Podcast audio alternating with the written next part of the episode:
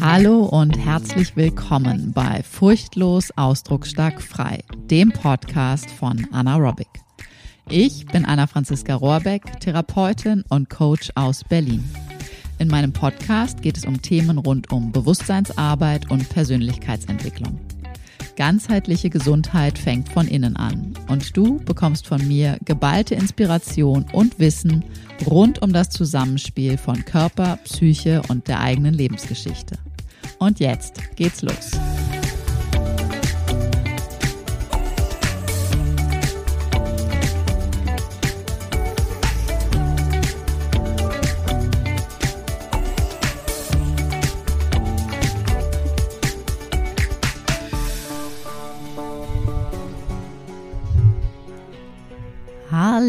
Hallo, einen wunderschönen Tag, Morgen, Abend wünsche ich dir, wann immer du diese Folge hörst. Es ist Zeit für eine neue Podcast-Folge.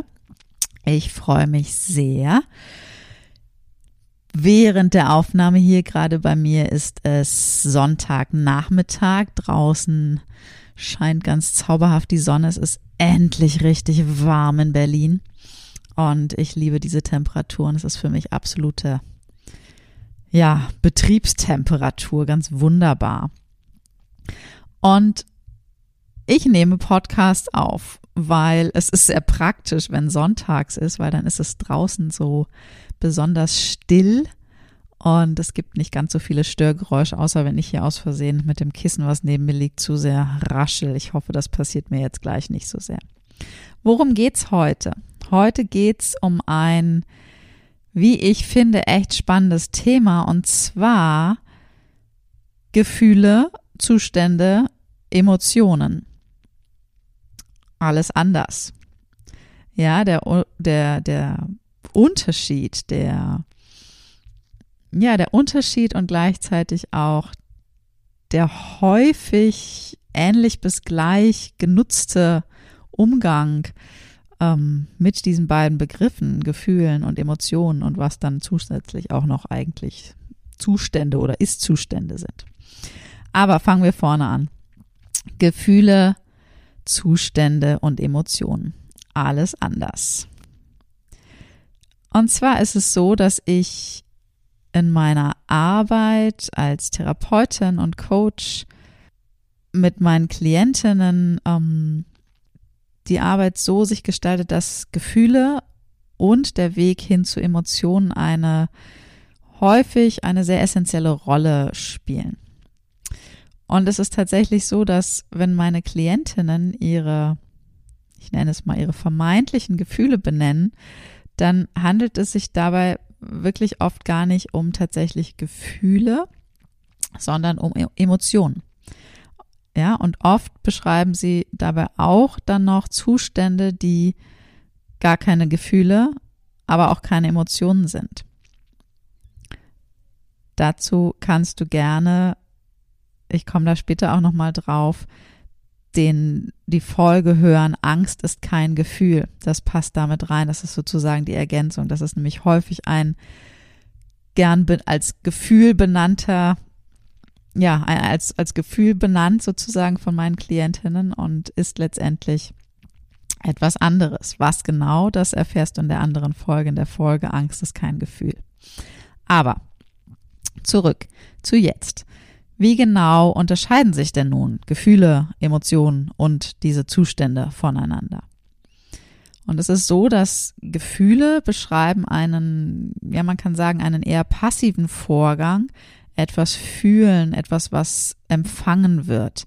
Gefühle nimmst du in deinem Inneren wahr und häufig werden sie auch von einer Körperreaktion, einer Körperwahrnehmung begleitet.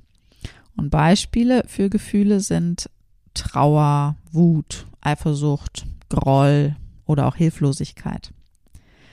Keine Gefühle, aber durchaus ähm, umgangssprachlich sehr häufig als solche einsortiert, sind Freude und Liebe. Genauso wie auch Angst. Und auch Angst ist kein Gefühl.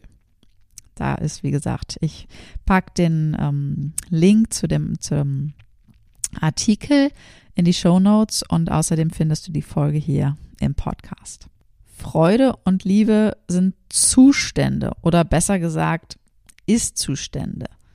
Falls dir noch ein anderes Wort einfällt anstatt Zustände, freue ich mich, wenn du mir das mitteilst, weil ich suche noch nach einem Wort, was mir noch besser gefällt, weil Zustände klingt. Es klingt so negativ, das mag ich eigentlich gar nicht. Aber es ist ein Ist-Zustand, ja, ein, ein Status quo sozusagen. Etwas, was wir nicht lernen können und auch nicht lernen müssen. Liebe ist. Freude ist. Freude ist unsere wahre Natur. Wenn alle notwendigen Bedürfnisse sowie Sicherheit, Geborgenheit, Nahrung und Wärme erfüllt sind, dann entsteht ganz automatisch aus unserem Innersten heraus ein Freudenzustand. Ja, und dies ist schon von Anfang an so bei kleinen Babys. Wir können also als Menschen Freude fühlen, genauso wie Liebe. Wir müssen Freude aber nicht lernen. Freude entsteht grundlos. Und nun ist es ja so, dass wir als Erwachsene häufig denken, dass wenn wir zum Beispiel ein leckeres Croissant essen oder wenn wir uns ein neues Kleid kaufen, dann bereitet uns das Freude. Doch, sag mal ehrlich, ist die Freude in dem Croissant, was du gekauft hast, und dann erst in dir? Oder ist die Freude eigentlich in uns selber drin und wir könnten sie immer abrufen, auch ohne dafür Klamotten zu shoppen oder ein Croissant zu kaufen? Gefühle wie Trauer und Wut hingegen entstehen durch unser Erleben. Durch Vorleben und Nachahmen lernen wir als Kinder, wann welches Gefühl passen könnte. Und schon als Kleinkinder lernen wir durch das Beobachten unserer nahen Bezugspersonen, in der Regel sind es am Anfang unsere Eltern, wann welches Ereignis mit welcher Reaktion gekoppelt wird. Und so entsteht dann unser innerer Gefühlsfahrplan. Und zum Beispiel, wenn jemand stirbt, ja, dann ist man traurig. Also verknüpft unser Innerstes, dass bei Tod, Trauer das adäquate Gefühl ist. Wie war das bei dir? War Trauer erlaubt? Durftest du traurig sein? Oder hast du Sätze gehört wie, ach sei doch nicht traurig, wenn du nicht von Mama, sondern vom Babysitter abgeholt wurdest und eigentlich Mama sehen wolltest? Wenn es um das Erspüren längst vergangener Gefühle meiner Klientinnen geht, ist das wichtigste Werkzeug für mich als Therapeutin Resonanz. Vor allem, wenn es um Gefühle, Zustände oder Emotionen geht, ist es mein Job als Therapeutin, jederzeit wahrnehmen zu können, ob ich bei der Arbeit mit meinen Klientinnen in Resonanz gehe. Das heißt, in Resonanz fühle ich nicht mein eigenes Anna-Gefühl, sondern das meiner Klientinnen. Lass mich dir einen Fall aus der Praxis äh, erzählen. Die Freundin meiner Klientin, nennen wir sie hier gerade Jana, ist vor einer Weile gestorben. Und auf meine Frage, was sie, also meine Klientin, in diesem Zusammenhang fühlt, antwortet sie, ich bin traurig. Doch ist es wirklich das Gefühl der Trauer, was da jetzt gerade bei ihr vorherrscht? Während Jana, meine Klientin, mir ihre Geschichte so erzählt, spüre ich in dem Moment keine Schwere, kein zähes Gefühl, keine Trauer, sondern ein Gefühl von Wut. Ich spüre, dass diese Wut nichts mit mir zu tun hat, sondern eine klare Resonanz auf meine Klientin ist.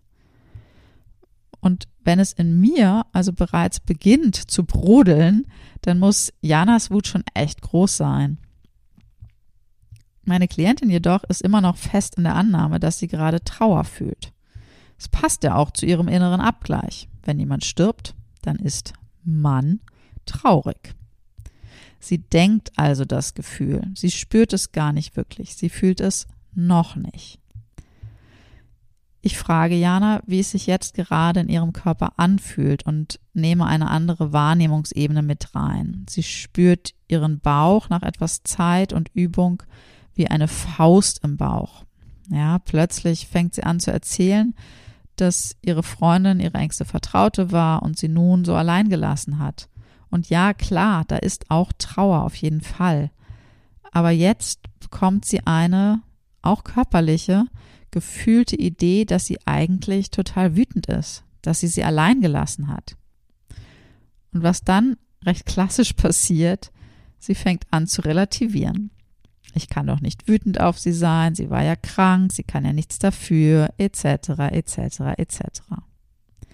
Bei meiner Klientin Jana schieben sich also Scham und Schuld vor ihre Wut.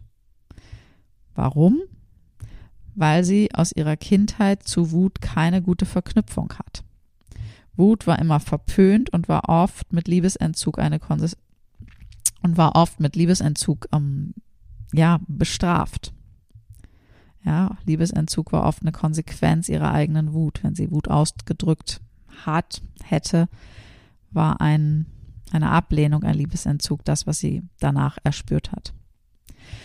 Und nun in der Therapie kommt Jana wieder in Kontakt mit dieser Wut, zu ihrer Wut.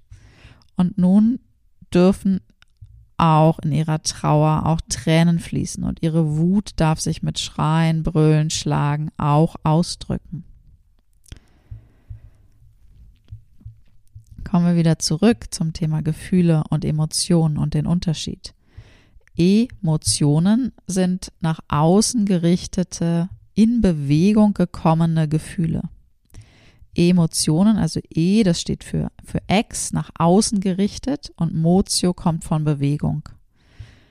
Jana, meine Klientin, kann nun in der Therapiestunde mit mir erleben, dass ihr überhaupt nichts Bedrohliches passiert, wenn sie wütend ist und diese Wut emotional ausdrückt so kann sie ihre Wut neu integrieren, also eine ganz neue Erfahrung machen, eine körperliche Erfahrung auch machen. Und nach diesem Prozess, dieser Integration, spürt Jana die Wut zu ihrer verstorbenen Freundin bewusster und erlaubt sie sich auch. Und de, nachdem nun diese Wut etwas in Bewegung gekommen ist, vom Gefühl zur Emotion wurde, dürfen nun auch Tränen fließen und sie kann als echte Trauer, echte Trauer fühlen. Der Verlust, der Schmerz können sich nun auch hier in Bewegung setzen. Ganz wichtig ist es nämlich, Gefühle wollen gefühlt werden, nicht gedacht werden. Wenn du jetzt das nächste Mal meinst, ein Gefühl zu fühlen, dann spüre doch mal in deinen Körper. Vielleicht auch jetzt gerade, vielleicht machst du jetzt gerade mal mit. Was fühlst du dort? Wo und wie spürst du das Gefühl im Körper? Welchen Impuls spürst du im Körper? Und dann gib diesem Impuls doch mal Ausdruck, sodass aus einem gefühlten Gefühl auch hier und da eine Emotion werden kann. Als Erwachsene mit gut integriertem inneren Kind können wir Emotionen Ausdruck geben wenn diese sinnvoll angebracht sind. Und vor allem können wir Gefühle einfach fühlen und verbalisieren. Und wenn du eine Situation erlebst und sehr emotional reagierst, dann kannst du dir sicher sein, dass die Ursache viel früher in deiner Geschichte liegt und die Jetzt-Situation nur der Auslöser ist und gerade eine alte Wunde triggert. Dies sind alles Anzeichen, dass es Ereignisse in deiner Zellerinnerung gibt, in deinem Innersten, dass du in Kindheitstagen nur zu einem gewissen Bereich von Gefühlen bekommen hast. Dass deren Ausdruck, Emotionen nicht erlaubt oder gern gesehen war und dir deshalb dieser Zugang heute nun fehlt. Nicht gefühlte und nicht ausgedrückte Gefühle können verschiedene Folgen haben. Vielleicht spürst du es als vermehrte Spannung in deinem Körper, häufige Entzündungen oder auch Stress und Ängste.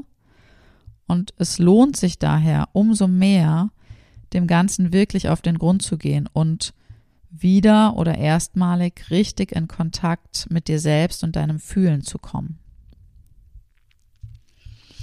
Wenn ich mit meinen Klientinnen mit Emotionen wie zum Beispiel Wut arbeite, dann meldet sich ganz oft das innere Kind, so auch bei meiner Klientin Jana. Und in der Therapie durfte sie ihr inneres Kind eine neue Erfahrung machen lassen.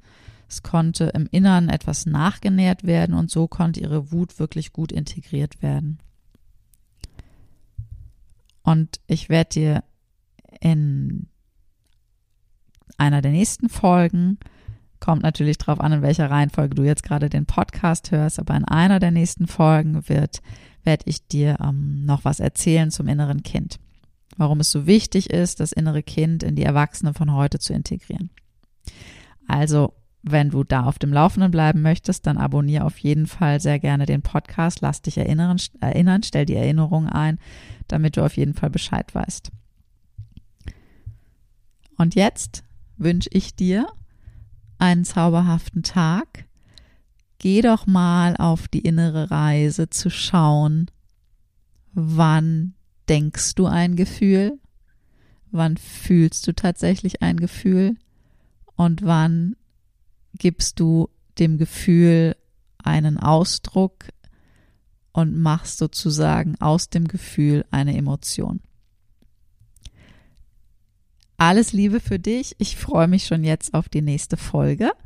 Und bleib noch kurz dran, hör dir das Auto noch an. Ich habe es extra für dich aufgenommen. Deswegen würde ich mich riesig freuen, wenn du das noch mit anhörst. Und dann bis ganz bald. Das war eine weitere Folge von Furchtlos, Ausdrucksstark, Frei, dem Podcast von Anna Robic. Wenn es ein Thema gibt, von dem du mehr erfahren möchtest und denkst, da sollte ich mal eine Podcast-Folge drüber machen, dann schick mir gerne eine Mail an info at anaerobic.de. Meine Mission ist es, noch mehr Menschen zu ermutigen, furchtlos, ausdrucksstark und frei zu leben. Und wenn dir diese Folge gefallen hat, dann empfehle mich gern weiter. Jetzt wünsche ich dir noch eine wunderschöne Woche, hab einen wunderschönen Tag und ich freue mich auf dich beim nächsten Mal bei Furchtlos Ausdrucksstark Frei, dem Podcast von Anna Robic. Deine Anna.